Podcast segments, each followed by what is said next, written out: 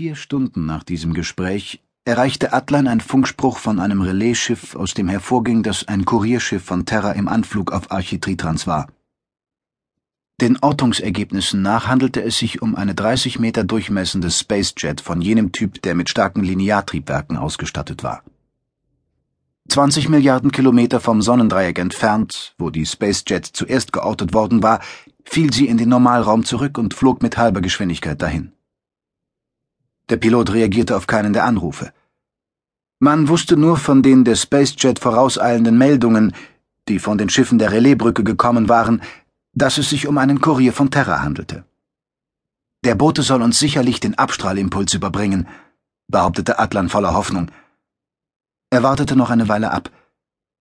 Als eine weitere Viertelstunde verging, ohne dass die Spacejet wieder in den Linearflug überging und der Pilot auf keinen der Hypercom-Anrufe reagierte, entschloss sich Atlan, dem Kurierschiff eine Korvette der Monatatir entgegenzuschicken. Oberst Hetschik hatte das Kommando über die Korvette persönlich übernommen. Major Torkind war, auf Atlans Anweisung, ebenfalls an Bord.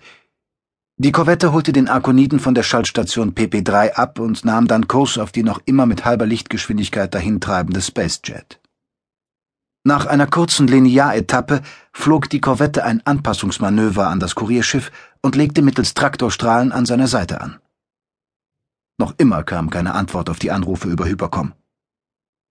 Versuchen Sie es einmal mit der Normalfrequenz, trug Atlan dem Funke auf, während eine zehnköpfige Rettungsmannschaft, der auch zwei Medo-Roboter angehörten, alle Vorbereitungen traf, um die Spacejets zu entern. Atlans Vermutung, dass das Hyperfunkgerät der Spacejet nicht mehr funktionierte, erwies sich als richtig.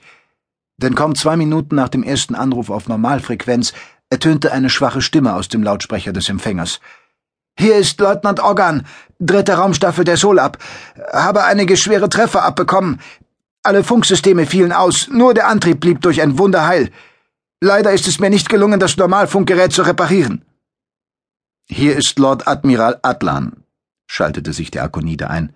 Öffnen Sie die Luftschleuse, Leutnant Organ, damit wir an Bord kommen können. Zu Befehl, Sir. Ich erwarte Sie in der Kommandokuppel. Die Stimme brach abrupt ab. Es scheint ihm nicht gut zu gehen, meinte Hedgig. Adlan nickte. Die Rettungsmannschaft wird sich um ihn kümmern. Wir setzen auch besser auf die Spacejet über. Wer weiß, ob der Leutnant transportfähig ist. Bevor Atlan einen Raumanzug überstreifte, blickte er noch einmal auf einen der Monitore, der die Panzerglaskuppel der Spacejet zeigte. Aber Leutnant Organ hatte einen Schutzfilter vor die Kuppel geschaltet, der die elektromagnetischen Wellen reflektierte. Sie war undurchsichtig. Atlan flog zusammen mit Hedgig und Torkins zur Spacejet hinüber. Sie stießen in der Kommandokuppel zur Rettungsmannschaft. Leutnant Organ lag bewusstlos auf einer Schwebetrage. Einer der beiden Medo-Roboter assistierte dem Arzt bei der Untersuchung des Patienten. Wie geht es ihm, Doc? erkundigte sich Adler, nachdem er sich des Raumhelmes entledigt hatte. Er schwebt nicht in Lebensgefahr, antwortete der Arzt. Er hat weder äußerliche noch innere Verletzungen. Er ist nur total erschöpft. Er braucht 24 Stunden Schlaf, dann ist er vernehmungsfähig. Ich kann keine 24 Stunden warten, Doc, erwiderte Atlan. In dieser Zeit könnte das Schicksal der Menschheit besiegelt werden.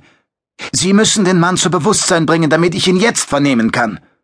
Als Arzt muss ich Ihnen sagen, dass das unverantwortlich, aber können Sie verantworten, dass Ihretwegen mehr als 20 Milliarden Menschen gefährdet werden? herrschte Atlan den Arzt an. Ihr Pflichtbewusstsein in Ehren, Doc. Aber dieser Mann hat eine wichtige Botschaft für mich, die für den Fortbestand der Menschheit entscheidend sein kann. Wecken Sie ihn! Der Arzt biss sich auf die Lippen. Gut, sagte er schließlich. Wenn das so ist.